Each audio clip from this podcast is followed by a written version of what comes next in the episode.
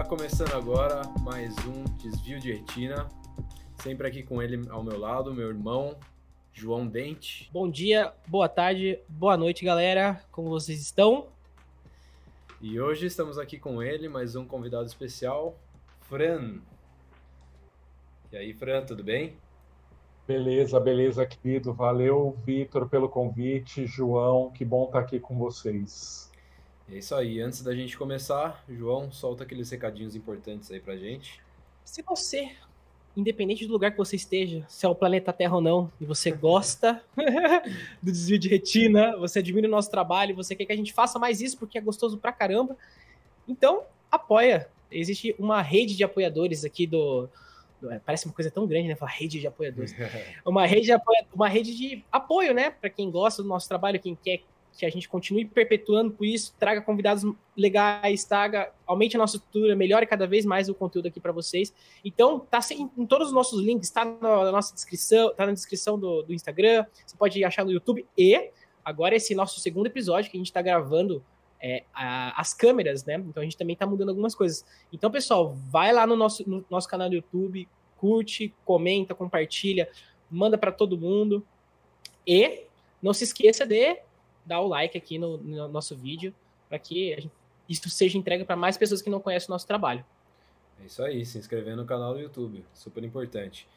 Isso aí, Fran, vamos lá, conta um pouquinho pra gente quem é você, o que você faz, o que come. Não, massa, massa. Senhores, eu sou psicólogo, é, sou educador. Agora, né, eu sou, eu estou como secretário executivo da BONG, que é a Associação Brasileira de ONGs, é, lá no Conselho Regional de Psicologia daqui de São Paulo.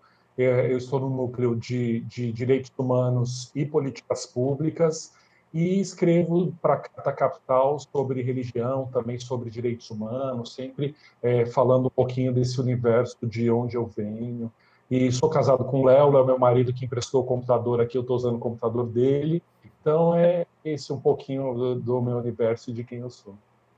Eu, queria, eu fiquei curioso saber sobre essa sua coluna no Carta Capital sobre religião. Conta um pouco mais aí pra gente como que funciona isso, é, o que, que você fala lá, quais, quais são psicólogo, educador falando sobre religião, acho que tudo isso converge muito. Eu queria saber um pouco como que funciona para você ser colunista. João, que massa, que massa, porque é um tema que eu gosto muito de falar, mesmo porque a gente precisa ocupar espaços como esse aqui de vocês para a gente falar de, de uma religião libertadora, amorosa, generosa. A gente tem visto o outro lado, né? Sempre quando as pessoas falam sobre religião, tem se destacado os aspectos mais opressores, mais cruéis, é, a religião se misturando com política e, e, fazendo, inclusive, essa necropolítica que a gente está vivendo e tal. Então, é sempre bom a gente pensar é, nos aspectos amorosos da religião, e aí é isso que eu, que eu falo um pouquinho lá na Carta Capital, é um espaço que chama Diálogos da Fé, cada dia da semana é um religioso e uma religiosa diferente que, que escreve né, sobre os temas da atualidade. Eu venho da comunidade espírita, então eu falo de espiritismo e direitos humanos, espiritismo e, e, e vivência é, da, da, da, humanidade, né? dialogo com temas da humanidade. E, e aí eu acho que a gente pensar essa religião é, sempre como algo que pode contribuir para a sociedade ser um lugar mais generoso, mais acolhedor, mais fraterno para as pessoas, é, a gente faz contrapeso com, com aquilo que, infelizmente, tem, tem sido destacado no, no que diz respeito às religiões de modo geral, né? Uhum. É, acho que por, muito tempo a religião foi usada como uma forma de controle, né? Eu, ent, eu entendo até parcialmente antigamente, porque, vamos falar assim, há dois mil, dois mil anos atrás, sei lá, dois mil e lá, mil an anos antes de Cristo. Era tudo uma baderna, vamos dizer assim, né? Tipo assim, tinha é, muita coisa. o povo era assim, é meio mesmo aquela frase, né? O homem é o lobo do homem, né? Então, se você deixar um animal como nós é, competindo assim, sem leis, sem que existam regra, regras, né? Você acaba que, por ter uma sociedade colapsada. Eu até entendo, assim, em, certos momentos, né? Porque a gente nunca pode olhar o passado com os olhos do presente, né? Mas eu não vejo como que isso se perpetua, né? De um Deus punitivo, é, ou você tem o, o, a esperança quase nunca é, que você vai chegar no céu, ou você tem o medo de ir para o inferno, né? E parece que nesse, nesse âmbito você fica assim, não, eu não posso fazer isso porque eu, eu vou ser castigado. Não é por um aprendizado, para você entender que aquilo não faz parte de, um, de um, um, processo de ser humano positivo, mas sim por medo de um castigo, né? Cara, olha, olha que legal isso que você está falando, porque assim é assim que eu entendo, por exemplo, um livro como a Bíblia, um livro de orientação e de conduta, entendeu? Os caras não sabiam nem que tinha que, que usar, sei lá, não tinha banheiro, mas os caras que estavam enterrar as, as fezes depois de utilizar. Então, eu acho que a Bíblia tem muito disso, de um livro de conduta, de ajudar as pessoas a se organizarem culturalmente, socialmente falando e tal. Então, eu não acho ele como um, um livro estanque ali, é, que você deve, um livro sagrado que você deve utilizar, é, como se, se é, ele tivesse sido escrito nos tempos de hoje. Então, a religião também pode ser assim, João, ela também pode contribuir para que as pessoas tenham vivências genuínas a partir das suas próprias experiências, né? Eu acho que a religião quer, quer contribuir para que as pessoas sejam mais respeitosas, mais amorosas com o seu semelhante. E aí, se você cata um cara cruel pra caramba e o cara fala que está falando em nome de uma religião ou do cristianismo, que é a religião que eu venho, é um puta contrassenso, né? Que você fala, caraca, o cara nem, nem testemunha através daquilo que ele está falando. Então, é, é, a religião ela pode ser é, algo muito libertador, mas ela também pode ser algo muito cruel. E a história tem falado isso. Você começou falando aí de história, a história tem falado muito disso, né? De como a gente queimava aqueles que se desviavam, né? De como que a gente é, é, maldizia aqueles, em especial os que não eram cristãos, numa vivência aí cristã, como que a gente ainda queima terreiro de candomblé agora no Brasil.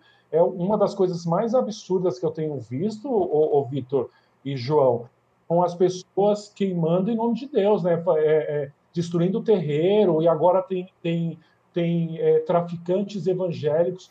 Cara, isso é um horror tão grande. Não que o cara não possa ser, ele pode ser sim, mas tá muito diferente do que o cristianismo pregava, né? Tá tá, muito... Jesus, Jesus deve estar tá meio bravo. a religião tá um pouquinho diferente, né? Veio evoluindo com a, com a maldade humana, parece. Parece que ela tá trocando os lados, né?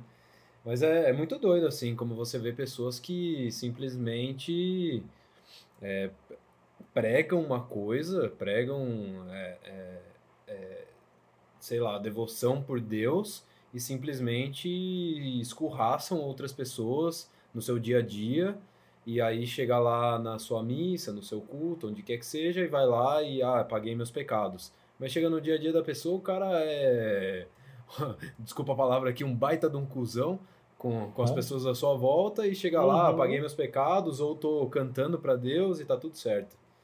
É... Uhum. É, o, o, o Vitor, tem uma passagem bíblica que eu gosto muito. Ela, ela diz: como é que eu posso é, é, dizer que eu amo a Deus a quem eu não vejo se eu não amo o meu próximo a quem eu vejo, entendeu?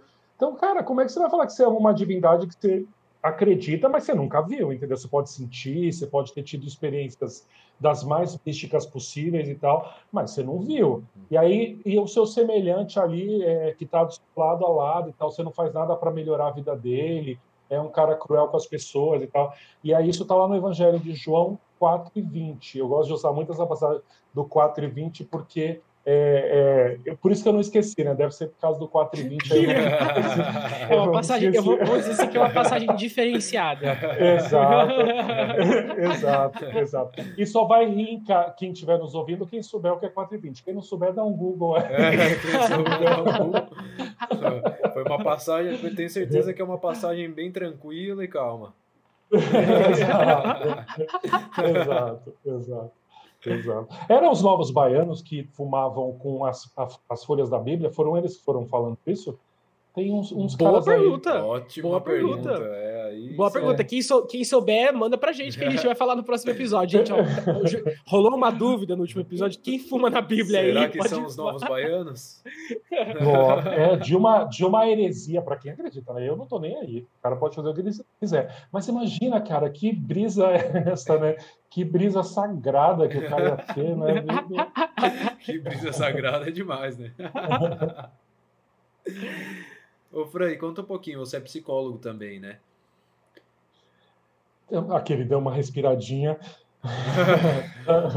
Não, tam, também, e, é, e, é o que eu. É, É, ô Vitor, tem, tem, nós estamos em tempos muito duros, né? embora a gente está aqui, está sendo muito legal esse, essa prosa com vocês, agradeço muito pela oportunidade da gente estar aqui indo. É, a gente está em momentos muito duros, né? muito cruéis, amigos da gente passando por situações muito difíceis, de grana. É, a gente falava, né, João, antes de começar, como que precisou se adaptar com as coisas de trabalho para poder ter minimamente uma subsistência. A gente bate a marca de mais de 300 mil pessoas, 300 mil brasileiros morrendo por conta do Covid. E aí, além da pandemia, tem também um, uma questão de saúde mental aí muito forte, que é os órfãos da Covid, então as pessoas que estão ficando órfãs e órfãos por conta da pandemia estão perdendo seus familiares, perdendo pai, perdendo mãe. Tem as pessoas que estão com Covid que têm medo de morrer, então tem uma puta angústia, uma baita ansiedade. Tem as pessoas que estão sendo prejudicadas porque não estão trabalhando ou porque está é, em casa tem um ano, entendeu? Então aí dispara todos os gatilhos e tal. E aí eu acho que a psicologia é uma psicologia séria, uma psicologia laica, porque também é legal pensar isso, né? Porque embora eu seja um, um religioso, né, um cristão e psicólogo, mas eu creio muito numa psicologia laica, entendeu? Você não vai fazer religiosidade dentro do setting terapêutico. Você faz isso dentro da sua comunidade de fé, lá no processo terapêutico. Quem está aberto para tá isso, né? Quem tá, a pessoa está indo para um intuito, né? Quando ela está indo com você, ela está indo para o intuito do ser, né? Do, do, dela. Aí quando ela está em um templo religioso, ela está em outro em outro intuito, lógico também é o ser, mas ela está num outro intuito, né? Você pregar isso é negativo, né?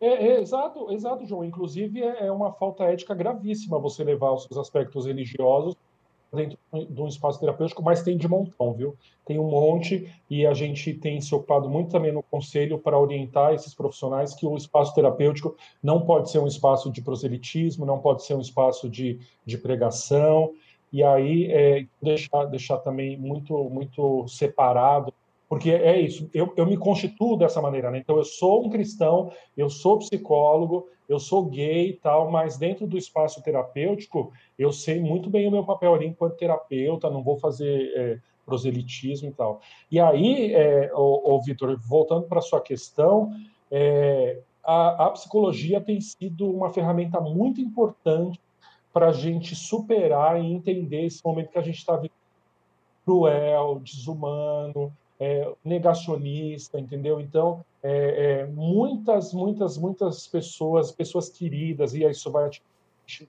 mais e vai doendo mais ainda, porque é muita gente querida e próxima com, com ansiedade, com angústia, com, com crises de pânico. Então, é, é, a, gente, a gente precisa contribuir muito, eu acho que, que nós, psicólogas e psicólogos, temos um papel muito importante em, em ajudar a entender e contribuir para esse momento desafiador que o povo brasileiro está passando, que a humanidade está passando como um todo. Ô, Fran, a gente até estava conversando com a Anne, eu acho, um tempo atrás, e tal, um amigo nosso perguntou sobre crianças, né? E como que são esses filhos da pandemia, vamos dizer assim, né? Como que, como que tá a estrutura? Eu acho que vocês devem ter um conselho, né? Os vários, você falou que participa, né, do, desse órgão dos psicólogos, né? Como que vocês veem esses, essas crianças que estão crescendo em meio a tudo isso? Como que, que reflexo isso pode ter para a nossa sociedade como um todo, aqui, na sua visão? A Anne, que vocês estão falando, é amiga da Karine também? É uma que é psiquiatra, não? Isso, Ou é outra? Anne, isso, isso, é. Ah, querida, gosto dela. É. Então a Karine fica agenciando uma parte de gente aqui para encaminhar para é, você. Na, ver, na, ver, na, verdade, na verdade, ela é nossa, ela é nossa promotora é, aqui quase. ela, que tá, ela que tá agenciando os convidados aqui. Pra a Karine é minha prima, foi ela que, que fez o, o, contato com a Anne Mesquita, foi ela que fez o, o contato com o Fran. e aí estamos aqui ah, agora, neste momento, graças a Karine. Obrigado, Karine, um grande beijo. É, Depois a gente paga aquilo que você pediu para você. um, um, jabá, né? Um jabá, um jabá que a Chacrinha né? fazia, né? É isso, é isso.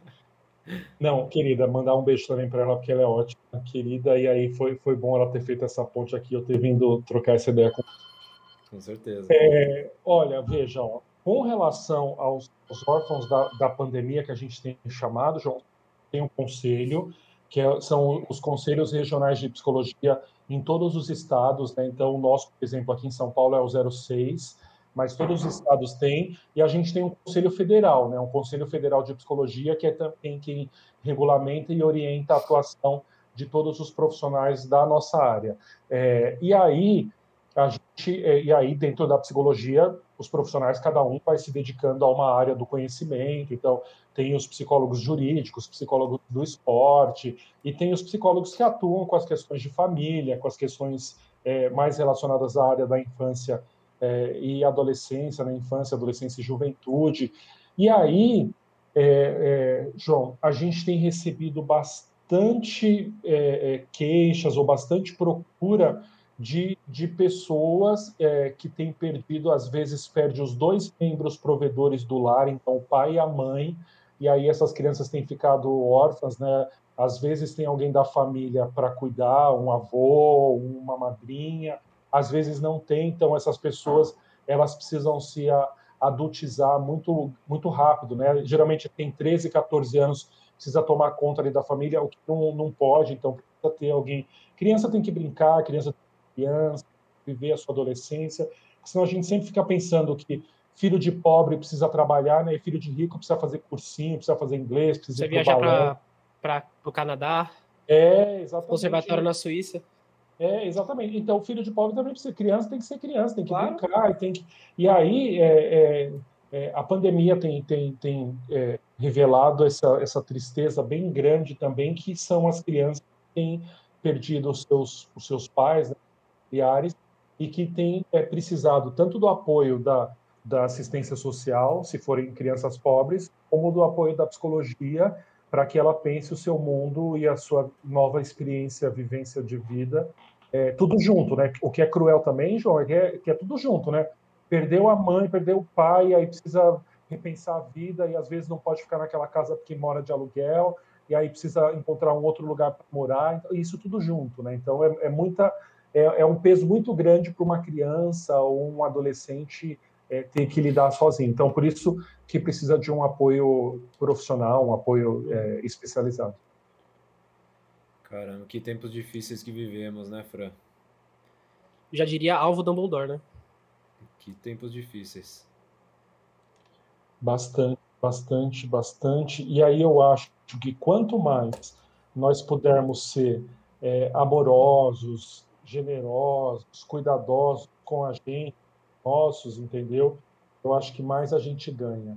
É, e aí, é, é, conversando com amigos e tal, tem, tem como é que você, que você tenta ser um pouco mais amoroso com, com quem quer te destruir, com quem quer te matar, né? com quem é negacionista, com o cara que quer entrar no supermercado sem a máscara, né? É um puta dilema. É, você não precisa ser abraçar essas pessoas, Uhum. Mas você precisa minimamente saber que essas pessoas também estão passando aí por um, por uma, um, um que eu acho que tem, tem, tem é, um aspecto, embora não seja religioso, mas eu acho que tem uma coisa meio da religião que é aquela fé cega, sabe, um lance meio da, da galera perder um pouco o senso e o, e o controle intelectual, que as pessoas acreditarem em todos os absurdos que esse governo fala, por exemplo, entendeu? Então, tem gente que você achava, que eu achava minimamente que eram inteligentes, e que é, essa galera tem acreditado nas coisas mais horrorosas do mundo, e que você fala, caraca, tá enganado também, tá sendo enganado também, entendeu? Que é, eu,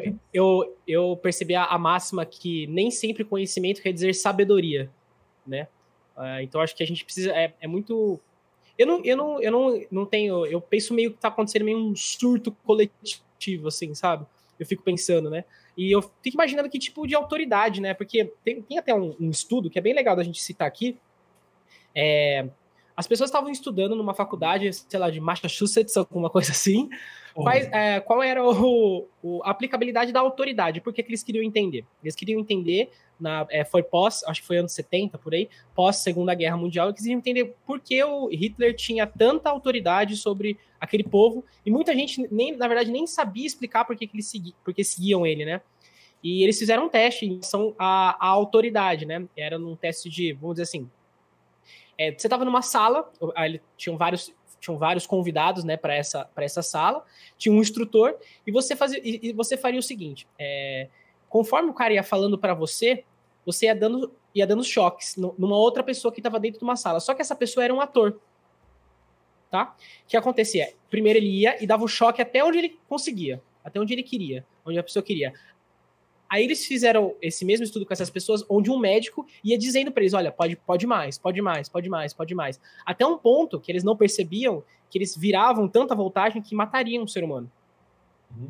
Então eles fizeram um estudo de como que a autoridade tem um, pode entrar na cabeça das pessoas. Mas eu só não consigo entender como, como uma pessoa que está desse desgoverno assim consegue ter uma autoridade sobre essas pessoas. Eu não entendo que surto aconteceu, né? Não sei qual é a visão de vocês aí, mas eu fico muito intrigado, pensando assim, caraca, o que, que tá levando essas pessoas a fazerem essas coisas, né? Mas sabe o que eu acho também? O que, que, o que, que eu acho a, a minha hipótese do que pode ser? É, que eu, eu tenho pensado muito nisso nesses dias, assim, eu tenho andado nossa, essa semana aqui para mim que passou foi bem pesada, assim, eu me senti muito para baixo. Não sei se foi a vibe que tava aí no Brasil todo. Acho que essas últimas duas semanas estava bem pesado o ambiente mesmo, todo mundo tava falando. Exato, mas é, a, hipó a, hipótese é. Que eu tenho é de que, assim, essas pessoas que seguem o, o desgoverno atual, elas só, elas só consomem aquilo que lhes convém. Por exemplo, ah, o cara falou que a Globo não presta, que o jornal não presta, que isso não presta. O cara vai consumir o quê? O cara não vai ler um jornal, o cara não vai ligar a TV. O cara vai só consumir aquilo que lhe convém. O cara vai entrar no WhatsApp. Grupo do vai, Zap? Ele vai receber no grupo do Zap Zap a parte que ele fala, o que o, que o, o, que o negacionista presidente falou que ele quer ouvir, entendeu? Aí aparece o doutor de nos, da puta que pariu, que não é nem doutor, fazendo vídeo, grava, gravando um uhum. vídeo com sotaque, errando palavra. Exatamente. Não, esse daí tá certo, agora não, tá certo. Exatamente, que apareceu no vídeo do Zap Zap que meu amigo é, não sei quem, o fulano de tal, foi lá e me mandou. Então eu acho que essas pessoas estão numa bolha que elas não, não, não enxergam a outra maneira de, de, de ouvir ou de saber ou de receber essas informações. É a única hipótese que eu consegui pensar. Porque eu realmente não entendo como é que essas pessoas continuam apoiando um cara que tem uma mentalidade, não tem postura alguma e não tem caráter algum e muito menos responsabilidade para estar tá cuidando do país como esse cara como esse cara tá agindo, entendeu? Ó, vocês é, eu, eu concordo com absolutamente tudo, tudo, tudo que vocês disseram, bastante, concordo muito, porque é um pouco é, as reflexões que eu tenho feito mas é, eu acho que dois, é, dois elementos importantes que é as pessoas só se conectam às outras pessoas por afinidade, então a gente não cola com gente que a gente não gosta, entendeu? Uhum. Então você até pode sair uma vez, João, você, ah, puta, é meu amigo, vamos colar aqui. Mas depois você não quer mais sair, o cara é cuzão, o cara é avarento, o cara é miguelão, entendeu? Você não vai andar mais com o cara, você vai falar, beleza, quando ele vai no rolê, você não vai. Então a gente só, só anda com pessoas quando a gente tem afinidade. E um outro elemento é que pessoas adultas são responsáveis pelas suas escolhas. Então, pessoas adultas que têm é, um, um, cognitivo preservado, então pessoas que não têm nenhum comprometimento cognitivo, não têm atestado, é, quando eu estou dizendo alguma pessoa tem algum déficit intelectual algum problema psiquiátrico, pessoas adultas, se não forem nessas situações, são responsáveis pelo que fazem, pelo que praticam. É, Dito isso, uh, o ser humano é muito muito carente de, de, de, messias, né? Inclusive o nome do infeliz é Messias também, né? O que casou muito bem. Isso, isso, isso é muito doido da gente pensar, porque o, até o nome dele, o fato de explorarem esse nome Messias, teve um tom meio messiânico com relação às pessoas. E aí é, as pessoas se conectaram a ele por, por afinidade, porque acreditava mesmo que bandido bom era bandido morto, acreditava mesmo que tinha que destruir os opositores, matar 30 mil foi pouco, entendeu? Então as pessoas é, se conectaram a ele por conta do discurso abjeto, cruel, horroroso, é, ruim dele. Qualquer pessoa minimamente é, gentil, sei lá, amorosa, ia ficar corada com que as pessoas. E aí teve um monte de gente, um monte de familiar nosso, um monte de religioso e religiosa, um monte de gente legal, que você falava, caraca, o cara é legal pra caramba, mas encampou esse discurso e tal. E aí, é, eu acho que algumas pessoas foram se dando conta que esse, esse discurso dele era muito perigoso, entendeu? O discurso dele era muito perigoso, um discurso negacionista, um discurso é, é, violento. Algumas pessoas foram se dando conta e aí é, Hum, mal e porcamente foram se afastando e tal, mas ele ainda tem os adeptos dele fiéis, que são os adeptos que continuam é, é, é endossando e afiançando as coisas que ele tem dito e as coisas que ele tem feito e as 300 mil mortes no Brasil, as pessoas acham ok.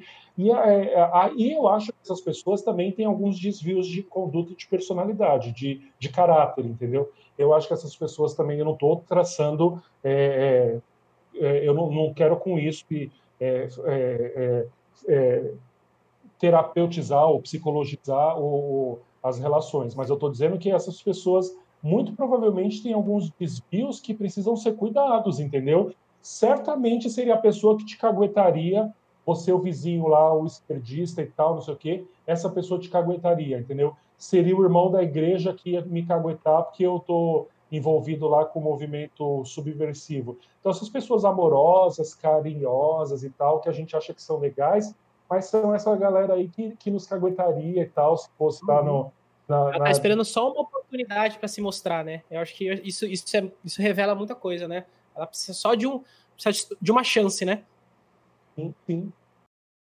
Triste, cara. Triste de demais, chance. mas eu acho que muita gente, muita gente sair, conseguiu sair dessa bolha e entender de que fez fez uma coisa errada. Infelizmente são muitos ainda que continuam nessa bolha, mas eu acho que boa parte aí conseguiu se desvencilhar um pouquinho dessa bolha e, e conseguir entender de que ele está sendo um mal para a gente nesse momento. Porque, assim, sinceramente, notícia ruim atrás de notícia ruim, atrás de notícia ruim, atrás de notícia ruim, o cara fala, fala merda. Notícia ruim, notícia ruim, fala merda. O cara não, não, não deu uma bola dentro, não deu uma palavra solidária para as pessoas que estavam morrendo, não deu um nada, absolutamente nada, cara. Eu simplesmente cansei e, e desisti, é, assim, do tentar convencer ou tentar discutir alguma coisa com alguém que ainda apoia esse cara, porque, sinceramente, para mim, é, ele não me representa nem nunca me representará. representará. E, ele, e ele não media, né, né Vitor? Ele não media, né? Ele não, não, não media, não contemporiza, não, ele não, não cria uma atmosfera de, de negociação ou de, de baixar a guarda. Nenhuma fala dele é, é, é como uma, uma como uma estratégia de, de criar ali uma atmosfera de debate, de diálogo. Né? Ele, não, ele não é da mediação. Né? Nunca. Então, isso que chama mais atenção. Ele nunca, nunca, nunca fez uma fala da mediação e, é, ok, tal, eu, eu me equivoquei, agora eu vou repensar. O cara não é da mediação. O cara é cruel, o cara é, é abjeto. É, Deus me livre. É, é, é, incrível como um país, né, como o Brasil, que eu acho que já foi, sei lá, a sexta economia do mundo, hoje é motivo de piada para toda a cúpula mundial, né? E não vai, é, e tem, sei lá, quem ouviu, ah, mas o Deus, meu Deus, o, o, o PT, que não sei o quê, esse aqui é, é, o, é o bode expiatório do momento, né? Mas o que que a gente, o que que tá acontecendo agora? Então, se beleza, fez cagada, então por que, que não tá mudando, né? E por que que tá piorando? Por que que o dólar tá quase seis reais, né? São, são questionamentos que você fica achando, ah, não, porque agora vai mudar, que não sei o quê. Se fosse, o cara tá aí com... E se fosse só o dólar, né? Olha o preço é, do arroz, olha o preço tá da aí. carne, olha o preço é. de tudo. Exato. Gasolina. Dobrou, cara, triplicou.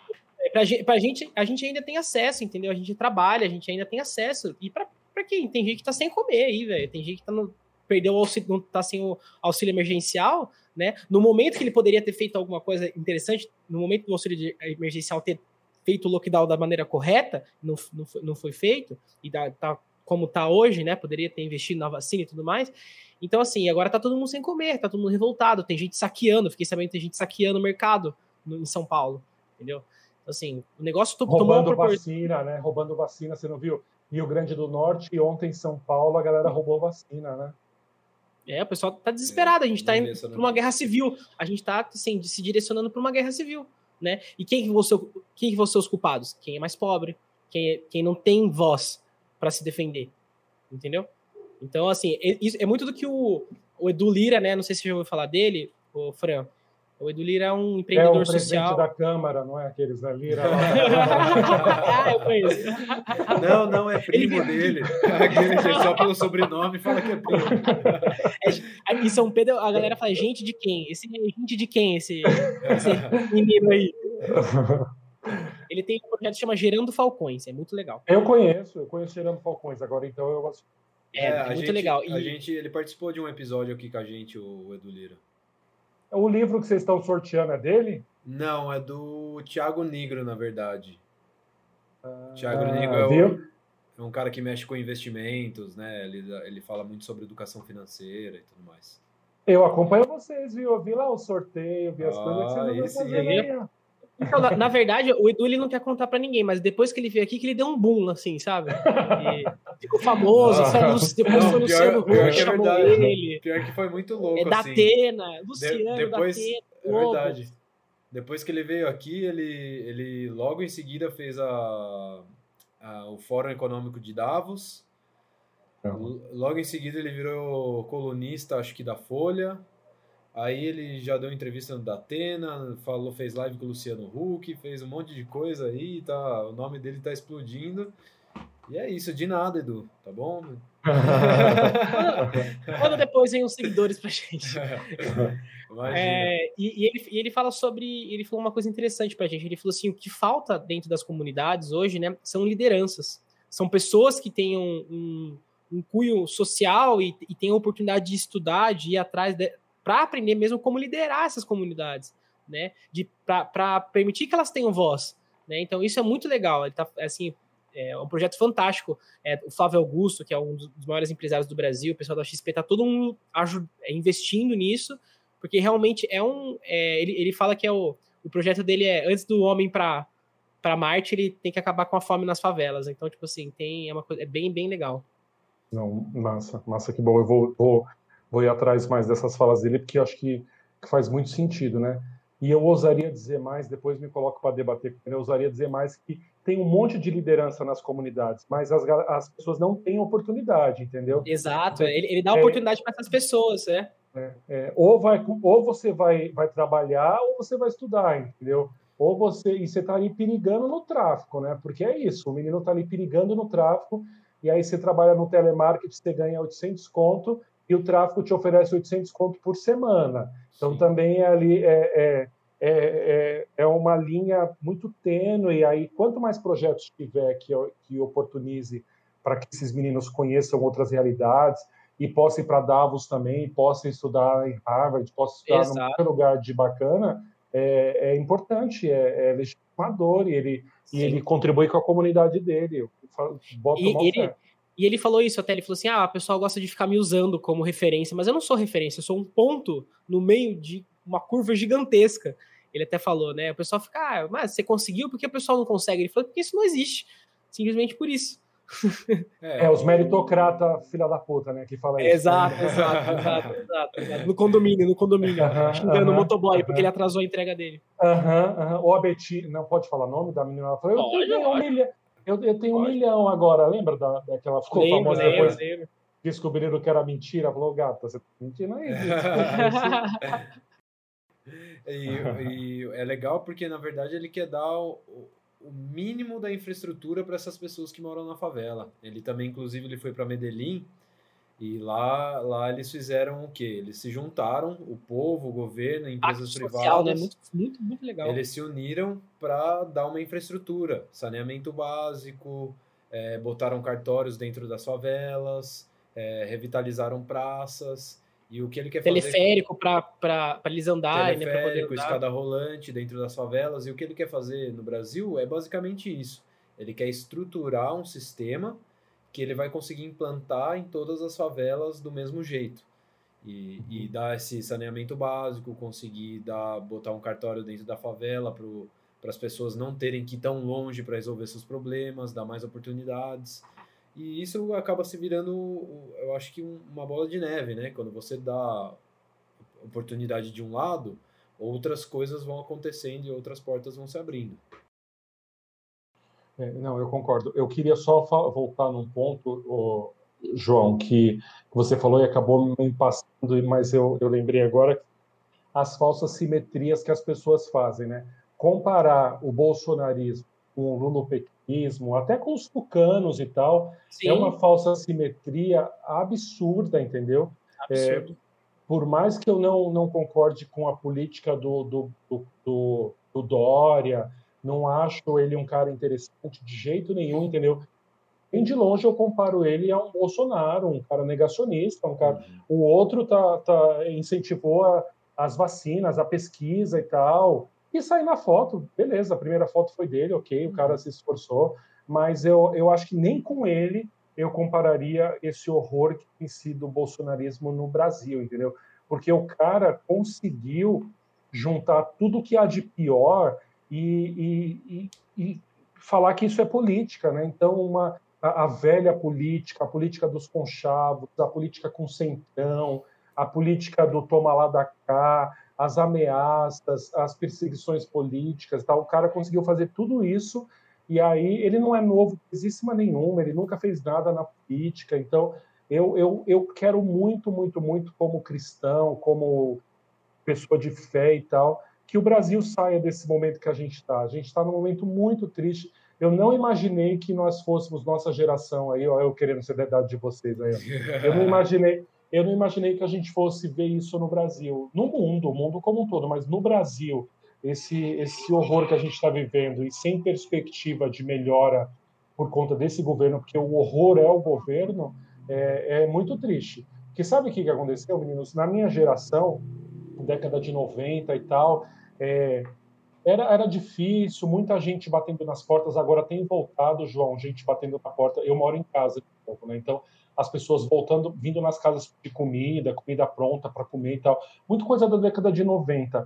E, mas aí, quando começou 2000 e tal, eu já tinha outras pessoas comigo na universidade. Não era só a galera branca, tinha a galera preta, tinha é, gente refugiada e tal na universidade junto com a gente. Aí, quando eu saí, já começou a vir outra galera periférica, trans, começaram a chegar na universidade. Eu achei que isso era um crescente, que a gente voltaria, não, não retrocederia, entendeu? Então é isso, tal. A galera chegou na universidade, universidade pública, nos medicina, que são os cursos mais elitistas e tal. Então, galera periférica, filho do trabalhador fazendo medicina e tal. E aí, não, cara, a gente conseguiu um monte de coisa legal, mas isso tem, tem retroagido também de uma maneira absurda. E, além de retroagir, é uma perseguição ao conhecimento. Né? Então, é, é, além de, de de, de não incentivar, ainda persegue estudante, persegue universidade, persegue professor, persegue artista, porque essa galera é tão abjeta que elas, elas têm medo do conhecimento, elas têm ojeriza pelo conhecimento, elas têm ojeriza pela beleza. Esteticamente, eles são demodê, eles são feios, vocês já viram, eles se vestem mal, eles falam mal, eles é, esteticamente eles são comprometidos. E eu não estou falando de, de aspecto físico, estou falando eles são, eles são arcaicos, eles são demodê, e aí é, eles têm medo do belo, tem medo da arte, tem medo da, da, da poesia, tem medo da, do conhecimento. Então, por isso que eles querem perseguir tanto a gente que representa o outro lado, a alegria e tal. Estou falando, estou aqui mó feliz de estar trocando ideia com vocês. Hoje eu tive um dia mó, mó pauleira e tal, estou trocando mó ideia com vocês, está mó gostoso, não quero parar, nós vamos ficar até meia-noite. e que honra poder me chamar. Essa ideia. Que honra, que honra. Mas isso, isso que você falou é, é, é, muito verdade, né? E ainda mais em relação à a, a forma que a educação é, é colocada no nosso país. Eu não, eu não sei tanto no mundo, mas pelo menos eu posso falar daqui porque é o que eu conheço, né? É, a gente tá, a gente tá vive numa, num modelo educacional que prioriza, é, não prioriza o conhecimento, ela prioriza a pessoa que fa, faz melhor prova, que decora melhor certas, certas coisas, né? Eu tava até falando com, com um amigo que mora comigo, ele, ele, estudou, ele estudou na Unicamp, né? E ele tava contando, né? A gente tava conversando, por que, que ah, os bancos, né? Esses lugares, essas empresas grandes gostam tanto de gente da Unicamp? O cara nem precisa necessariamente saber a matéria, mas o cara já passou por tanta coisa, o cara já passou por tanta pressão para passar no vestibular, pressão de professor que não ensina direito, ele fica camelando para aprender matéria, porque, e aí o cara vira resiliente. O cara, o cara já tomou tanta porrada para estudar, porque ele chega, ele chega no banco e aguenta aguentar porrada de novo, entendeu? Então, assim, não tem nada, nada que priorize o cara é, sair com conhecimento, sair um profissional é, bom. E por isso, e às vezes você vê muita gente que é boa, sabe, tá, tá interessada em, em ter conhecimento e participar e trabalhar nisso, mas o cara não consegue passar porque o cara não é bom em tudo, em todas as matérias, né? Até por isso eu queria fazer um gancho e falar a pergunta assim, ô Fran, como que você começou? É, o que, que, te levou a fazer o que você faz hoje, psicologia, educação? O que assim, você teve um estralo ou foi algo mais natural assim? Olha, foi é...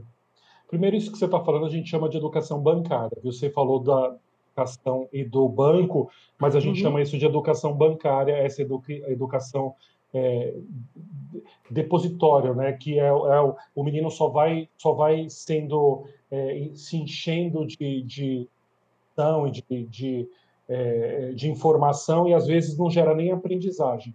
Porque para gerar aprendizagem, João, precisa é, para se ter uma aprendizagem concreta precisa se haver mudança. Então, se a pessoa não mudou, é porque não gerou aprendizagem. Ela, ela adquiriu uma habilidade ali, mas não é aprendizagem, entendeu? Então, uhum. é, fazer conta e tal. Ele só vai conseguir fazer mesmo se ele aprender, se ele conseguir entender a fórmula e tal, porque senão ele vai repetir, depois vai esquecer. E aí, é, é, por isso que a gente, é, hoje no Brasil também, a gente está falando das várias perseguições, né? E tem um cara fantástico que foi incrível para o Brasil e a gente precisa falar dele, porque inclusive a gente está no centenário dele, que foi o Paulo Freire. Você Ele acredita fala... que eu anotei essa conversa, essa pergunta para falar para você? Os eu ia perguntar, me contaram, querido. Eu, não eu ia perguntar, eu ia porque assim, eu, eu ouço falar tanto, mas eu não, realmente eu não conheço. Eu ouço falar tanto de um lado que é babaca, que eu tenho certeza que é babaca, eu tenho e outro lado que fala super bem. Eu queria Putz, que legal que você já, já tocou no assunto, então. Não, os, os espíritos me falaram aqui, você está pensando o quê? Ah, que a gente... tava, já estava aqui, ó. eu tenho tatuado, não sei se dá para ver, mas eu tenho uma frase do Dá para ver que é uma tatuagem. É, que é amar é um ato de coragem. É uma... Eu pesquisei Paulo Freire na universidade, é, a minha dissertação é sobre Paulo Freire, então eu tenho maior. É, eu fui orientado por um, um intelectual interessantíssimo que chama Antônio Carlos Caruso Ronca, que foi reitor da PUC enquanto Paulo Freire era, era professor na PUC, entendeu? Então eu, eu tenho a maior alegria do mundo de ter convivido, conviver com, com intelectuais que eu acredito, que eu gosto, que eu respeito, que, que é, acredita numa educação libertadora, porque o contrário da educação bancária é uma educação como prática de liberdade. E aí, é, João, eu, assim, a minha história Tá preparado? Não, tô brincando. Aqui, senta, senta, que lá vem a história, né? Eu sou um menino pobre, de periferia, filho de mãe solteira e tal. E aí minha mãe, com as dificuldades de uma mãe solteira nordestina, numa periferia que precisa trabalhar, aí deixa os filhos com o irmão mais velho e tal. Então eu venho dessa, dessa condição e, e o meu universo é, de socialização e cultural e de afeto sempre foi dentro da casa espírita. Então, uma casa espírita na, na, região que eu morava, nós frequentávamos, né? Minha mãe, eu frequentava, e aí meu espaço de socialização sempre foi essa, essa ali um espaço de fé. E aí é, lá a gente tem alguns princípios, inclusive esse do lance da caridade, que hoje eu chamo de justiça social e tal. Então tem esse aspecto da caridade muito forte e aí isso foi me ajudando a, a, moldar quem eu sou hoje, entendeu? Então, por mais que eu não tenha mais essa vivência e não, não, não frequente mais é, um centro espírita, mas eu sou muito grato a essa, essa vivência genuína que eu tive, que ajudou a moldar o que eu chamo de dimensão subjetiva. Né? Outros vão chamar de caráter, outros vão chamar de personalidade, eu chamo de dimensão subjetiva, porque é isso. João é filho de tal pessoa, mas frequenta a escola e tal. Então, um monte de coisa vai nos moldando e nos ajudando a ser quem nós somos hoje, né? Vai nos constituindo. E aí, João, eu fui é, com essas minhas experiências, essas minhas práticas, eu sempre quis é, estudar alguma coisa ou ter uma profissão que ajudasse as pessoas a serem mais felizes. Hoje eu falo dessa maneira, entendeu? Antes eu não tinha essa consciência. Eu queria fazer uma profissão que eu pudesse ajudar as pessoas, entendeu? Aí eu ficava pensando, puta, sei lá, pedagogia, porque eu gosto, sei lá, ser professor deve ser legal. Aí, é, direito, porque aí você consegue contribuir com, com pessoas também que estão injustiçadas e tal. Aí, quando eu fui prestar vestibular, eu prestei para pedagogia, para direito e para psicologia, entendeu? Porque aí eu, eu passando numa dessas três, eu, eu conseguiria fazer isso que eu queria, que era ajudar as pessoas e tal. Aí, graças a Deus e à minha sabedoria, ao meu mérito, aquele meritocracia, né? A gente está falando um monte de coisa contra o mérito, mas graças ao meu mérito, aí é, eu, eu passei em psicologia. Eu, e aí... eu estudei enquanto eles dormiam. exatamente, exatamente.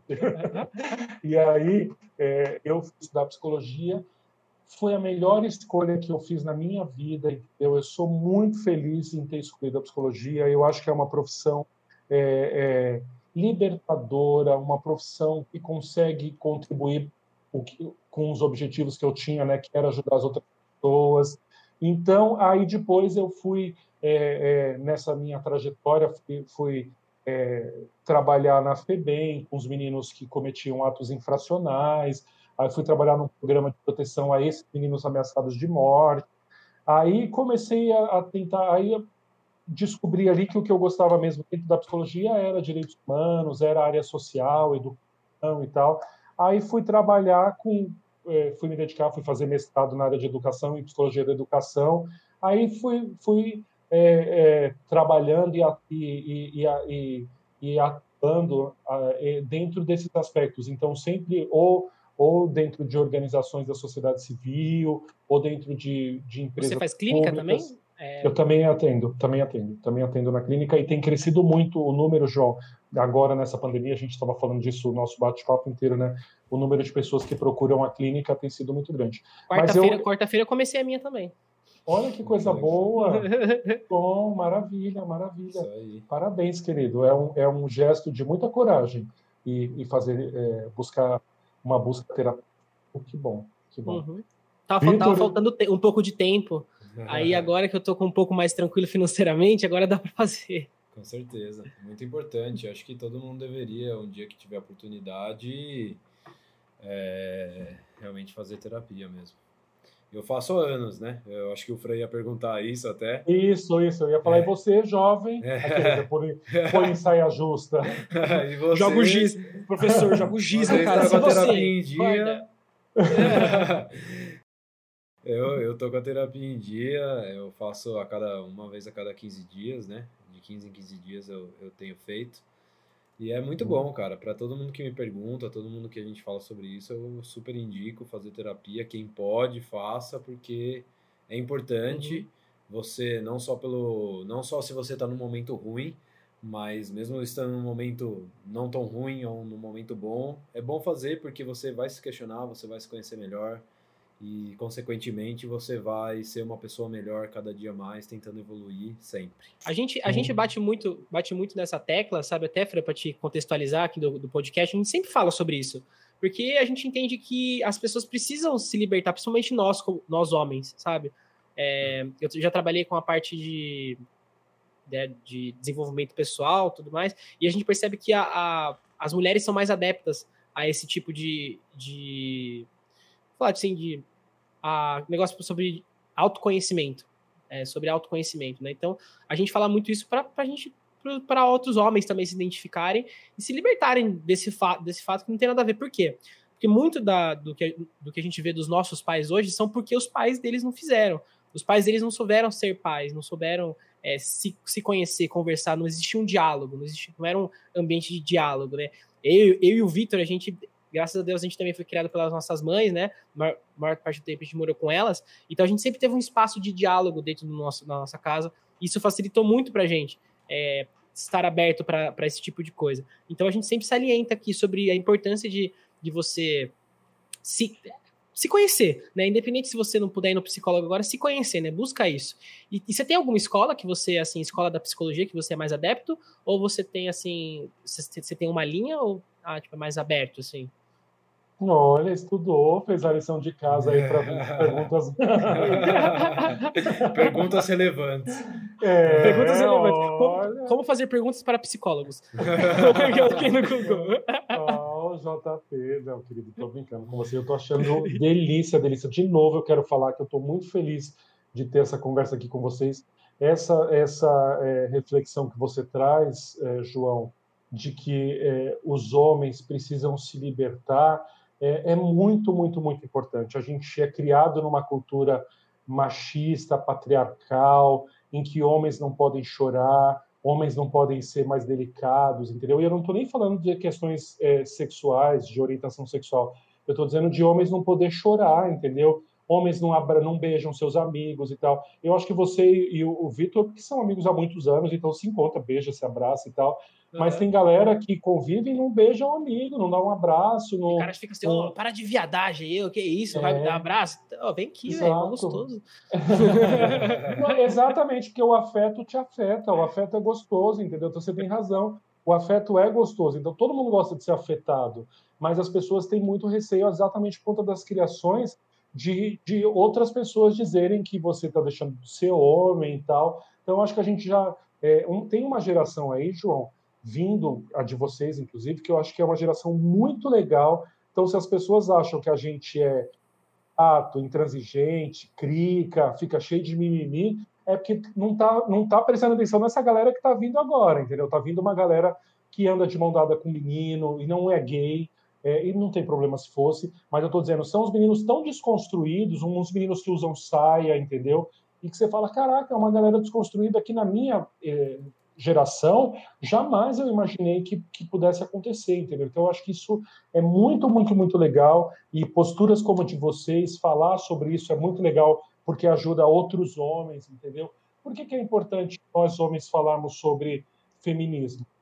Não que a gente vai tirar o lugar das mulheres, esse protagonismo é dela, a estratégia são delas, o lugar de fala é delas, mas a gente fala para outros homens, para os nossos amigos, entendeu? É. Por que, que, é importante nós brancos falarmos sobre racismo? Porque a gente fala para outros brancos, entendeu? Oh, não seja cuzão, isso que você está fazendo não é legal, você foi racista, entendeu? Não ri da piada racista, não ri da piada machista, não ri da piada homofóbica, entendeu? Então, eu acho que a gente tem um baita papel e dá para ser legal, entendeu? Você não precisa ter também um cara sisudão, cruel.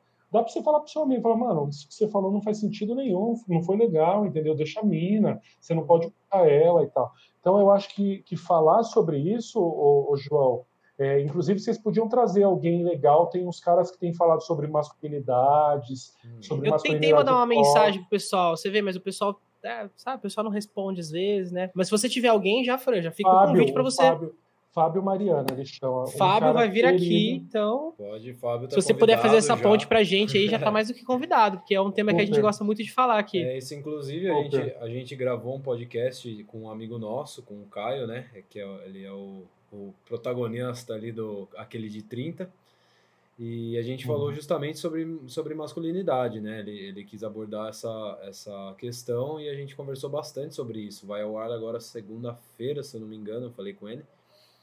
E foi bem legal. E eu acho super importante isso que você falou também, Fran, que é a questão é, da gente conversar com as outras pessoas e com os outros homens, justamente sobre o feminismo, sobre o machismo, sobre o racismo é, e não e tentar não ser de uma forma incisiva como como muitas das vezes a gente vê por aí o pessoal já chega apontando o dedo na cara você é isso você é aquilo sim a pessoa é mas é, da forma que se você chegar de uma forma incisiva agressiva talvez a pessoa não vá conseguir entender e ela vai querer reagir da mesma forma cara defensiva querer... né exato ela vai querer ser agressiva da mesma forma que você foi com ela por exemplo então, a importância da gente trazer esses assuntos e abordar essas questões é que a gente pode falar com as pessoas que estão ao nosso lado.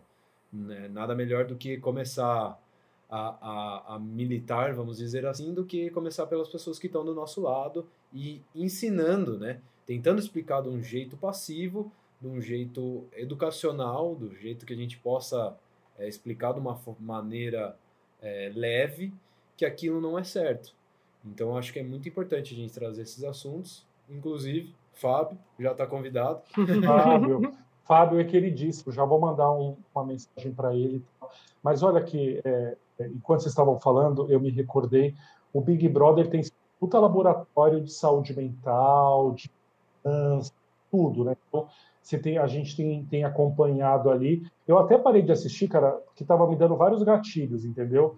eram tantas coisas que você rechaça ou que não é legal e tal, que me disparavam em, em mim, no Léo a gente parou de assistir, aí, é, mas acho que eu queria usar do Big Brother é o seguinte, a gente percebe uma militância vaidosa, arrogante, Exatamente. É, prepotente, é, academicista, entendeu? Aí você fala, puta, que conhecimento que e tem muito gerar. homem E tem muito homem, Fra, que paga de é, super aberto, ah, eu sou, femi sou, sou, feminista contra o machismo, só pra transar com uma menina que é militante. E é, é verdade, é pura verdade. Eu não, eu não, lembro, tem, um, tem até um nome que os caras ficam zoando, né? Mas é verdade, o cara faz isso. É o esquerdomacho, não? O esquer... É, esquerdomacho, acho que é meio esquerdomacho. É isso, não é? É. Esquerdomacho, esquerdomacho, cara que só paga de desconstruído só pra ir se entrar no movimento e pegar as menininhas. Não, e aí, cara, tem isso e tem, quer ver, outra, outro é, contrassenso que eu acho enorme. É o cara é todo haribo, a mulher toda haribô e amorosa, abraça a ave, não dá bom dia pro porteiro. Como é que é? Não dá bom dia Haribo, abraçar. É. Gratidão, gratidão. É, pessoal, gratidão. Essa galera, é, essa galera gratiluz aí, gratidão e tal, mas não dá bom dia para o porteiro, não trata a empregada do jeito que a empregada merece, entendeu? Então, é um monte de contrassenso da gente aí que acho que a gente tem que se revisitar constantemente para não ser, é, é para nós cristãos, né, a gente chama de falso profeta, né? Você prega uma coisa e, e aí na sua vida você faz outra totalmente oposta. Exatamente. Mas João, para não, não deixar passar a sua pergunta, que foi com relação a sigo uma linha, né? É, as sete que eles estão brincando aqui. não, aqui, sete... eu, eu falo é, é, de como que você falou? Sete, sete linhas sete linha de umbanda, não, eu nem sou umbandista, eu tô brincando. É, é, aqui é, mas é sempre preto velho aqui, mais ou menos, né, geralmente. Cachimbo na hora do, do da, de conversar, bem legal. Inclusive, ele está aqui quer falar um recado. Aí, quer passar um recadinho. Passa a palavra. Vamos sobe passar... com o chapéu. Sobe com o chapéu. Vamos passar a palavra aqui para o preto, preto velho. É, é, isso. Inclusive, ó, deixa eu só fazer uma adendo, não era disso que eu ia falar, que assim, a Umbanda é uma religião genuinamente brasileira, uma religião Sim. nossa, religião é, tradicional e tal. E a, a Umbanda atua com, com os guias e os espíritos que as outras religiões rechaçam. Então é o preto velho, é o malandro, é a prostituta, é a criança, hum. é o, o idoso, entendeu? Então é um monte de gente tecnicamente, socialmente, a, a sociedade rechaça. E lá na Umbanda, todos esses, o caboclo, o indígena, entendeu? Então, todo mundo que tem ojeriza aí determinadas camadas sociais, algumas populações, é, lá na Umbanda a galera deixa vir tudo, todo esse povo, entendeu? Então, é, até para você viver uma fé, você tem que se abrir, né? Então, não adianta ser, ser, ser a favor lá das queimadas na Amazônia e tal, e depois você vem falar que você quer falar com o caboclo? Não, minha filha, então você não vai falar com ninguém. Você, tá nem aí para as queimadas e depois você quer falar com o guia? Não, não vai falar não, vai lá primeiro respeitar o, o quem está vivo, né? Depois você fala com uhum. quem está morto. Mas para não esquecer mesmo, eu, eu é, atuo numa perspectiva sócio-histórica, uma perspectiva de uma psicologia sócio-histórica, que é uma psicologia é, que é, tem algumas, algumas vertentes muito ligadas a, a, teóricos como Vygotsky, é, é, aqui latino-americano. O Paulo Freire não era sócio histórico, mas ele tem uma ligação muito, muito forte com, com as questões é, históricas, né? Então, da, de uma educação libertadora e tal. Então, a, a gente, os conhecimentos se, se dialogam. Então, na clínica, eu também tenho atuado nessa perspectiva é, de uma psicologia é, emancipatória, uma psicologia que, que reconhece o não sujeito. Sexo, cocaína, nada, né? não, ainda não. Ainda não. ainda não, e aí é nessa, é nessa perspectiva. Mas eu venho da psicanálise, né? então eu tenho muito respeito. A minha terapeuta é psicanalista e, eu, e ela, ela me ajuda a ser essa pessoa que eu sou hoje também. Hoje, inclusive, eu tive terapia com ela. Ela me contou. Gente, ela estava falando, o João, sobre é, é, a necessidade da castração por seres humanos. Eu não sei se vocês já ouviram nesse, esse, essa, essa, esse termo, né? é um termo muito psicanalítico, mas a castração fala muito da interdição, entendeu? De tipo, sei lá, um exemplo bem, bem chulo, é, por exemplo, o Paulo Maluf não foi castrado, ele faz o que ele quer. Ah, o Bolsonaro não foi castrado, entendeu? Não passou por uma interdição, ele, não, ele faz o que ele quer, ele age da maneira que ele quer, ele é um uhum. cara que não tem limite, não tem freio e tal. Então a gente costuma falar que uma pessoa como essa não foi interditada, não, não teve uma relação suficientemente boa com um adulto ou alguém da família que pudesse fazer o que a gente chama de castração. E castração é como podar, eu podar uma árvore, podar uma planta, é, você vai lá e poda, mas você respeita aquela planta, entendeu? Você sabe onde você vai podar para poder ela nascer mais bonita, ela, ela continuar dando flores, frutos e nascer mais um galho. E podar é diferente de mutilar, entendeu? Se você mutila uma planta, uma árvore e tal, ela não vai crescer mais, ela vai morrer, não, já era, você mutilou. E a castração é, um, é podar, entendeu? Então você, as pessoas precisam ser podadas, as pessoas precisam de limite, as pessoas precisam de regra social, as pessoas precisam saber que nós temos alguns combinados sócio-históricos, né, alguns que vêm há muito tempo e alguns que vão sendo constituídos de acordo com aquele período da humanidade, mas a gente tem regras e condutas, entendeu? E tem seres humanos que não, não se adaptam a essas regras e que é, pode ser seres humanos simplesmente é, é, que não, não aceitam regras, mas pode ser com desvios de, de conduta, de personalidade, sociopatas, psicopatas e tal, que tem essa é, não se adapta às regras sociais e acham que o mundo é, está a serviço dele, não o contrário. É isso. O, o, o, Fran, você, eu queria saber um pouco mais sobre o Paulo Freire. Você falou que ia, que ia contar. Quem, quem foi esse cara? Quem que, quem, quem que esse maluco? O que, que, que, que ele fazia de da hora? Ó, ó, é da hora, mano, da hora. É da hora. É.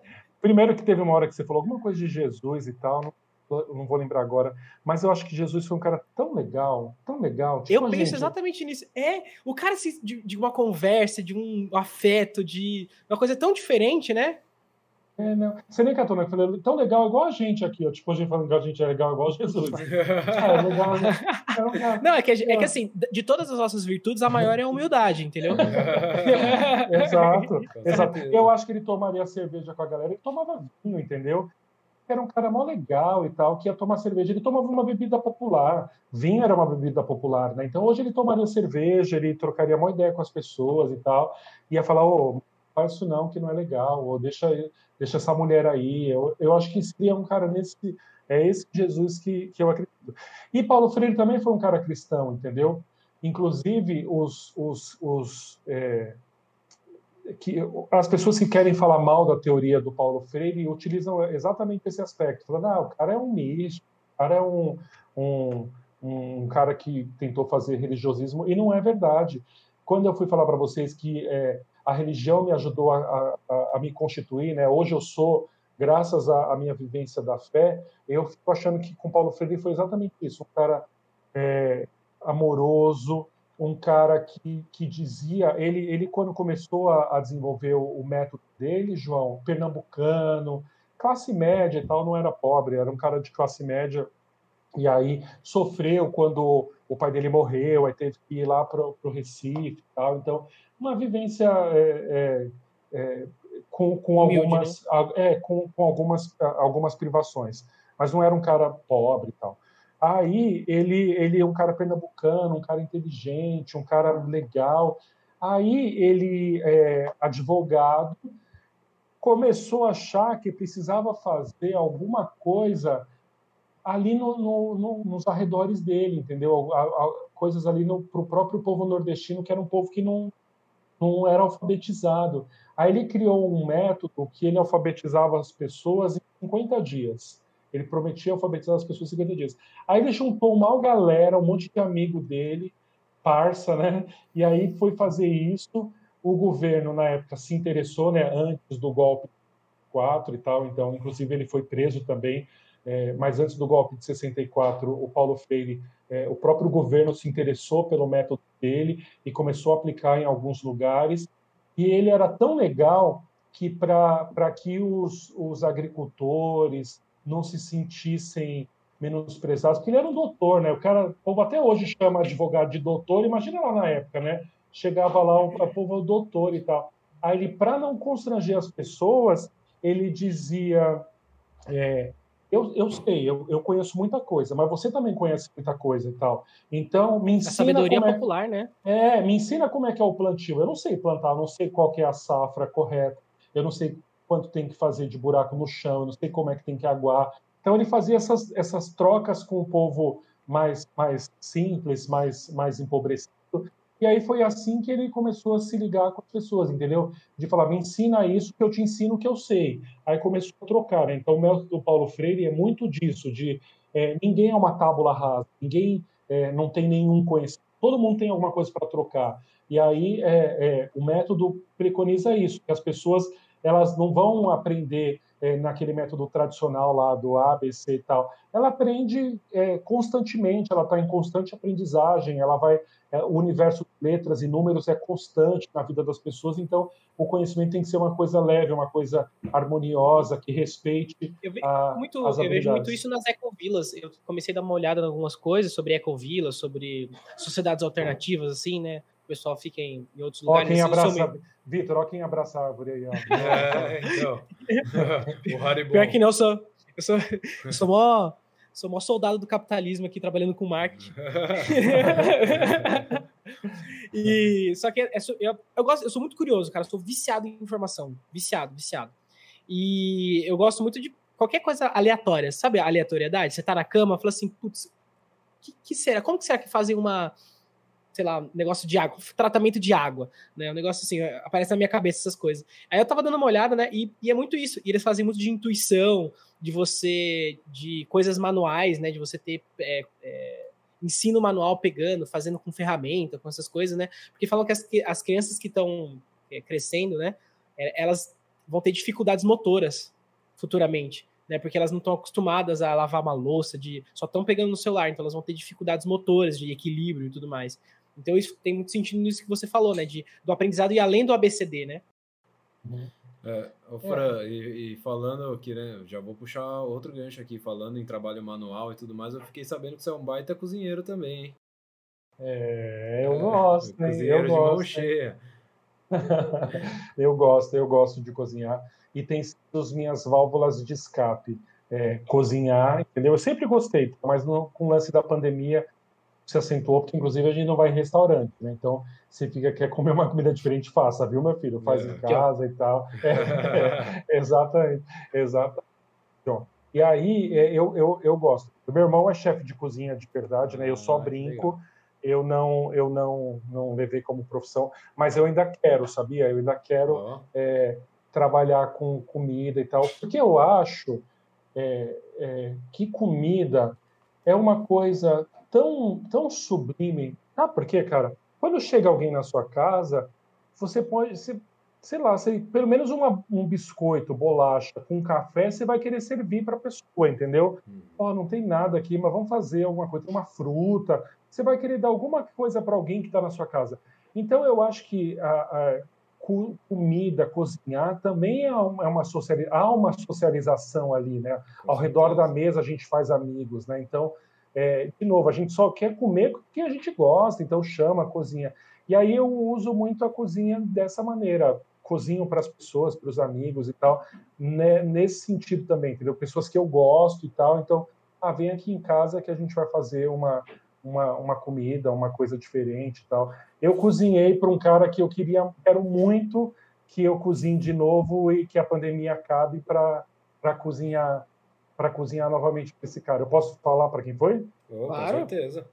É, Luiz Inácio. Cozinhei para Luiz ah, Inácio. Ah, fiz, é? uma, Olha fiz, só. Uma, fiz uma moqueca para ele, uma moqueca que eu chamo, inclusive, que moqueca legal. do Lula. Ah, Aí eu, eu, eu, eu coloquei o nome de moqueca do Lula. E aí foi, foi bem bom fazer, fazer uma, uma peixada. Poxa, uma... que legal, cara. Mano, que, Puta, que baita oportunidade também. Ainda ele gostou e quer que você faça de novo. Aí, ó. Aí, ó. E, e pro eu... Fernando Haddad, eu só cozinho para quem pro Haddad. Eu acho uma pena, uma pena, uma pena tão grande a galera não ter escolhido o professor, entendeu? Eu acho. Teve é. todo esse antipetismo que também a gente precisa olhar com muito cuidado, precisa é, uhum. pensar o que, que aconteceu. Mas poxa, a gente tinha o Fernando Haddad, que era um cara tão legal, tinha a Marina Silva, tinha, sei lá, o Alckmin, entendeu? Tinha tantas outras opções que não precisava ter escolhido o mais abjeto. Entendeu? O lixonário, o lixonário. É, foi com um discurso tão raso também, né, cara? Isso que é o pior. Foi com um discurso tão raso, o cara não foi para nenhum debate. Foi uhum. esquisito. Falando, falando, em Lula, eu vi que você também é um, você é um pianista, né? Pianista? Tem mais algum? Você toca você toca teclado? Não, onde, você onde que você viu? Onde você viu isso? Eu tinha visto que você compartilhou, ah, não compartilhou? Não, é, mas aquele vídeo não era meu, não. Não, não era não? Tocando, não. não. Ah, eu já falei assim, nossa. furada, aí deu furada. Eu não, porque não tava mostrando o rosto, é porque não tava mostrando o rosto. Produção, produção, produção. alô, alô, alô, cancela, cancela. Corta, Boninho, corta, Boninho, corta. Boninho, corta. Corta aqui, Boninho. Manda pra 18, Boninho.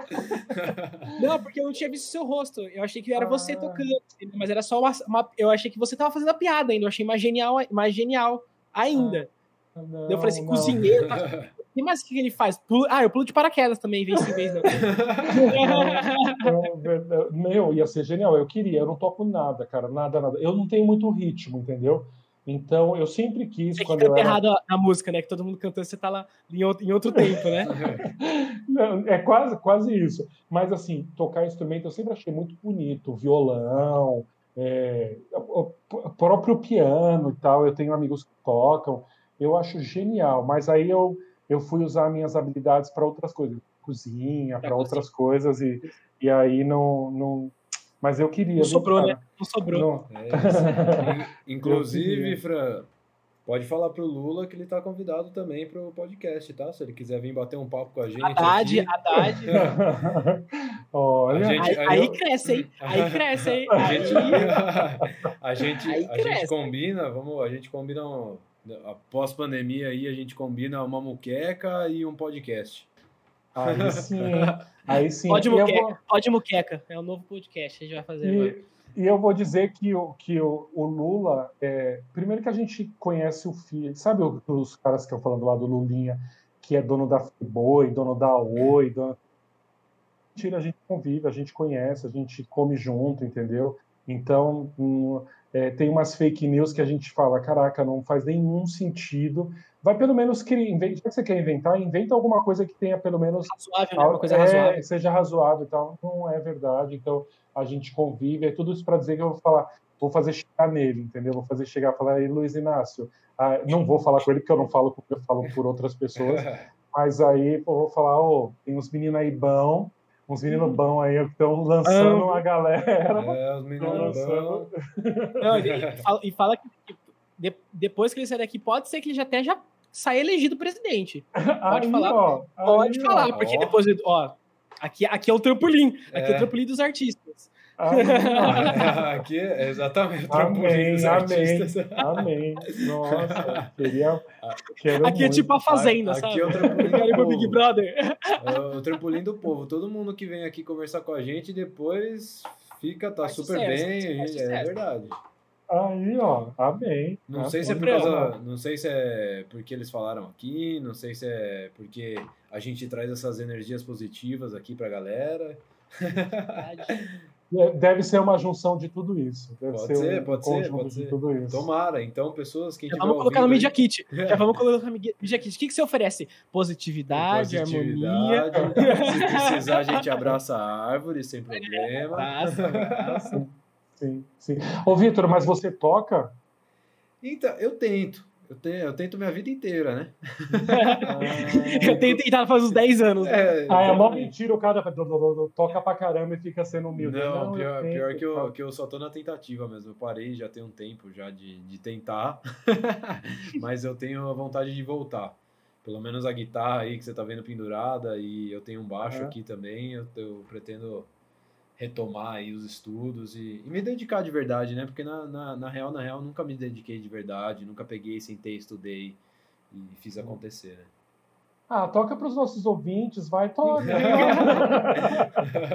Agora não toca, dá, não, os vizinhos estão dormindo, os vizinhos estão dormindo, não vai dar certo. Falar em vizinho, o meu vizinho aqui, que, eu, que é nosso amigo, é, a gente já conhecia antes de mudar para cá, ele é luthier e ele faz guitarras, legal. ele faz. Convida, faz... convida ele pro podcast. Outro convidado. Mais uma pessoa. Legal. Luthier, é um nossa, meu sonho é falar com o Luthier. Eu queria beleza. muito entender. O Fran, o Fran, já vai fazer três pontos pra gente. Do. Aí. Como é que chama? Fábio? Fábio. Do Fábio, do Fábio, Lula Luthier, e do Luthier. Vizinho. E do Haddad, que ele falou, né? Ele meteu aqui, né? Ele falou, meteu é. aqui. Né? Combinado, combinado. Não sei, talvez seja um pouco mais fácil o Fábio e o Lucas, tá bom? é, tranquilo. Suspeitei desde o princípio, mas tudo bem. Ô, Fran, mandaram umas perguntas para você. É mesmo? Mandaram umas perguntas. Eu não, essa pergunta é muito doida, mas talvez pode ser que você saiba, pode ser de um conhecido seu. Quem são os lobisomens da vida real?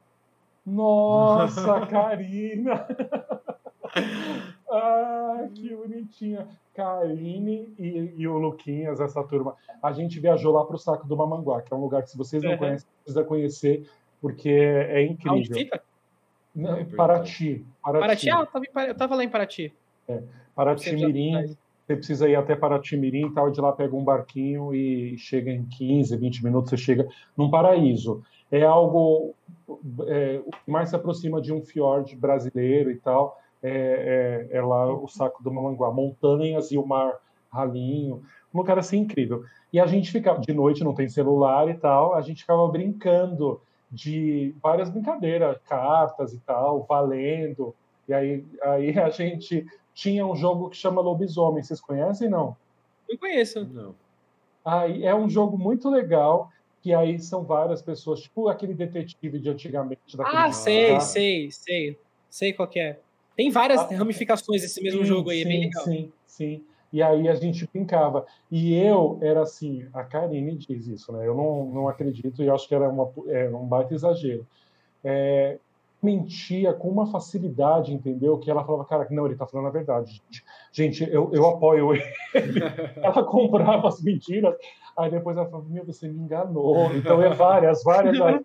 Ela falava, não, agora, gente, agora ele tá falando a verdade. Tal. E depois ela descobria que era mentira, ela falava, gente, eu não, eu não quero mais conviver com você. e aí, por isso a coisa do, do lobisomem aí. É Tem uma outra pergunta que acho que a gente já respondeu, né? Sobre a procura de psicólogo, se aumentou ou não, acho que já, a gente já respondeu. Se você não, se você não ouviu, se você não estava prestando atenção, volta e ouve de novo, né? Que ajuda a gente também. E tem um monte é... de gente fazendo atendimentos solidários, viu, Ô, João? Você falou do lance.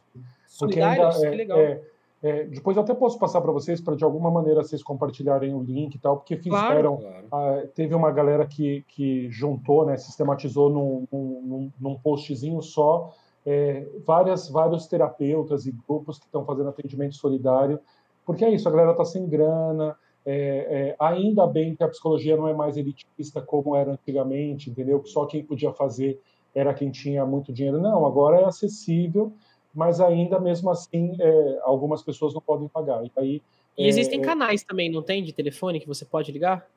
Por exemplo, se existem você canais. Também? Eu acho que o CVV, cara, é um trabalho tão sério, mas não são psicólogos, né? CVV são voluntários, uhum. que é o Centro de Valorização Voluntário. da Vida. Eu acho que é um trabalho bem sério. O CVV é um trabalho bem sério que eu gosto e acho que vale a pena na iminência ali de uma angústia de, de, de da uhum. pessoa precisar conversar e tal. Acho que vale a pena se ligar para o CVV. E, e, e, aí é isso. Tem gente que só precisa falar, né? Então, uhum. se você quer falar, tem quem te ouça, né? A gente brinca assim, cara, mas tem um monte de gente solitária. Um monte de gente solitária, cara, um monte de gente solitária.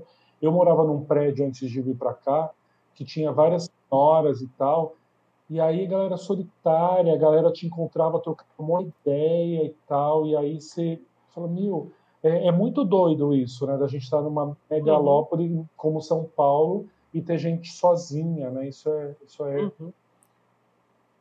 A gente ficou, esses uns tempos atrás eu vi um relato de um cara, de uma discussão que o pessoal estava fazendo no Facebook sobre o envelhecimento do, do público LGBT. De como que existem pessoas que envelhecem do público LGBT sozinhas, totalmente sozinhas, porque foram excluídas das famílias, porque não teve um parceiro que constituiu o resto da vida. E ele, tava, ele contava a história de um senhor que ele conhecia dentro do, nesse, no prédio dele, que convidava, vira e mexe ele para ouvir disco na casa dele, e, e, ele acabou se suicidando por conta dessa, dessa solidão. Então, acho também um debate que deve, a, a gente poderia avançar num próximo podcast, porque realmente é um assunto delicado que precisava ser, precisava ser falado, né? Sim, sim.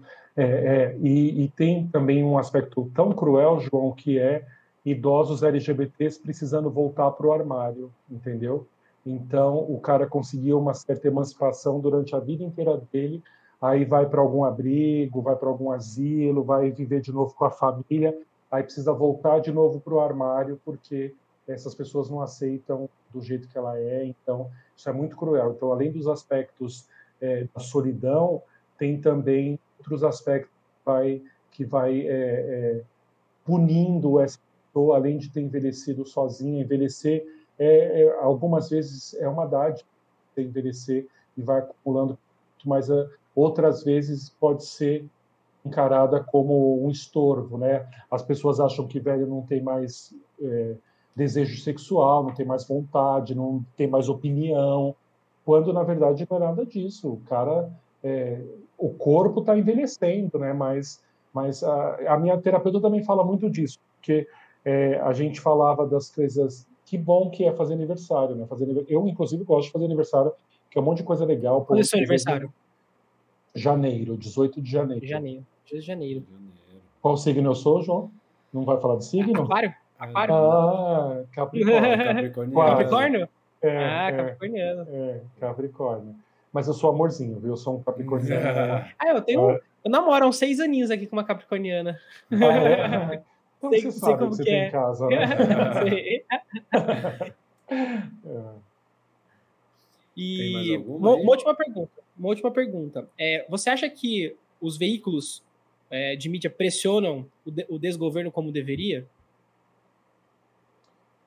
Olha, eu acho que os veículos de mídia têm, é, vivem, inclusive, das, das da, é, dos anúncios do governo, entendeu? Então, alguns conseguem lidar com isso de uma maneira mais, mais é, é emancipadora e tal, outros não. Outros fazem conchavo com o próprio governo, são governistas, tipo a Record e o SBT são governistas, são horrorosos.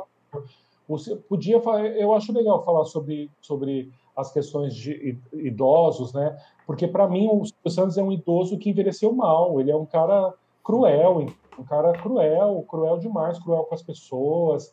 Ele, ele humilha as pessoas e tal. E aí então, é, é, mais de contrapartida, a gente tem uma mídia tradicional que às vezes é vendida, que às vezes faz conchavos do governo, mas a gente também tem agora outras ferramentas, as próprias redes sociais, as próprias mídias independentes também conseguem chegar e conseguem ter vez e voz, coisa que é, a uma certa altura a gente não imaginava que isso ia acontecer.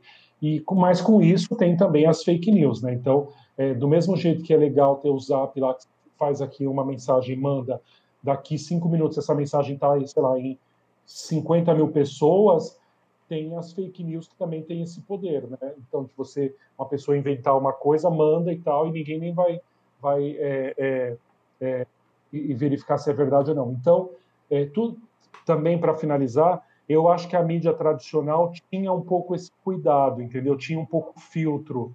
A mídia é séria, né? Tem mídia tradicional que é séria, então tinha um pouco filtro de não levar informações muito é, mentirosas ou ou ir muito atrás da informação para saber se era verdadeira e tal.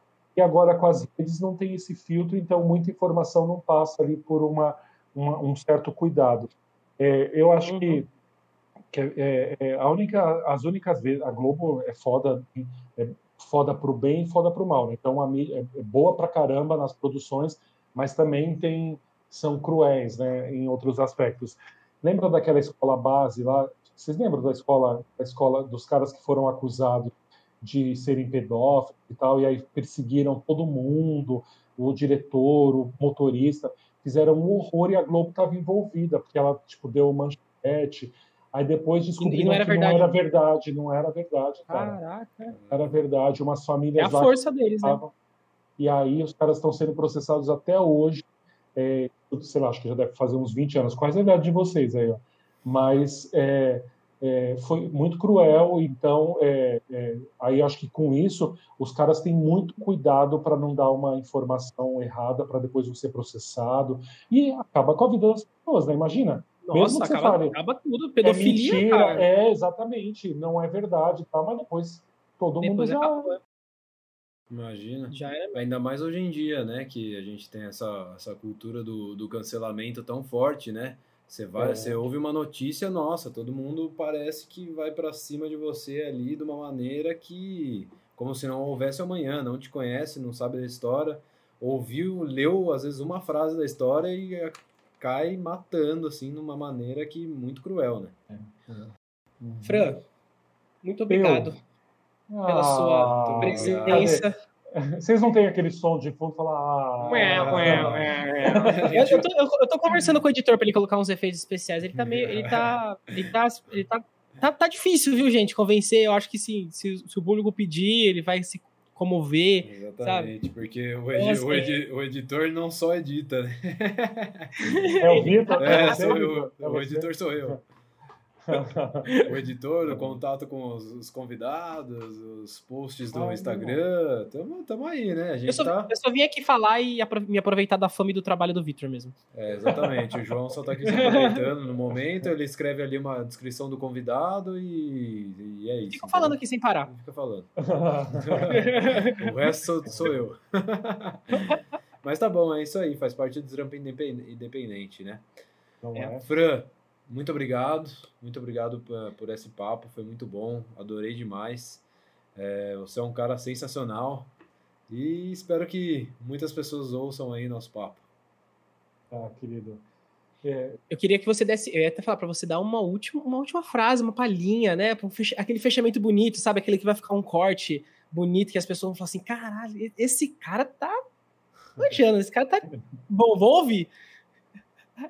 É, eu, sou, eu, sou, eu sou muito emotivo. Eu estava pensando aqui uma coisa, mas se eu entro por enveredo por esse caminho, eu, aí eu finalizo chorando. Então não vai rolar, né? Vamos finalizar com alegria. Mas eu queria dizer que há de passar, entendeu? Embora a gente está nesse momento muito duro, muito difícil, a gente precisa ter esperança em dias melhores, precisa acreditar que.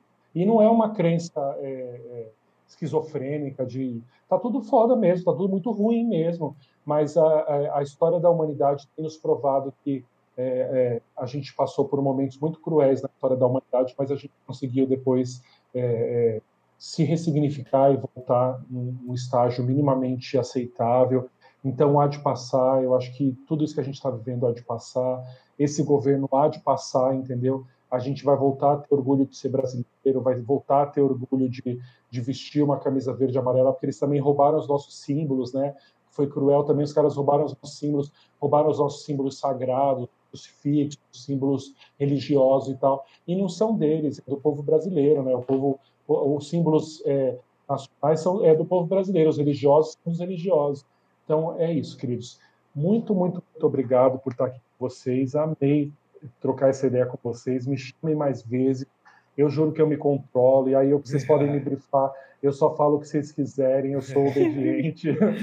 mas eu gostei, eu gostei Não, a gente, muito. Quer, a, gente quer que, a gente quer polêmica. É, a, gente, a, gente, a, gente, quer que seja natural também, não tem essa. Fala o que vem no coração aí, o que dá na telha, Lógico, é só falar. Com certeza. Não, que bom. Que gente, bom. obrigado, gente. Quem está ouvindo aí, muito obrigado. Vocês são o nosso combustível aqui. Voltem, voltem sempre, a casa de vocês. Por favor. Beijo. Falou. Um abraço.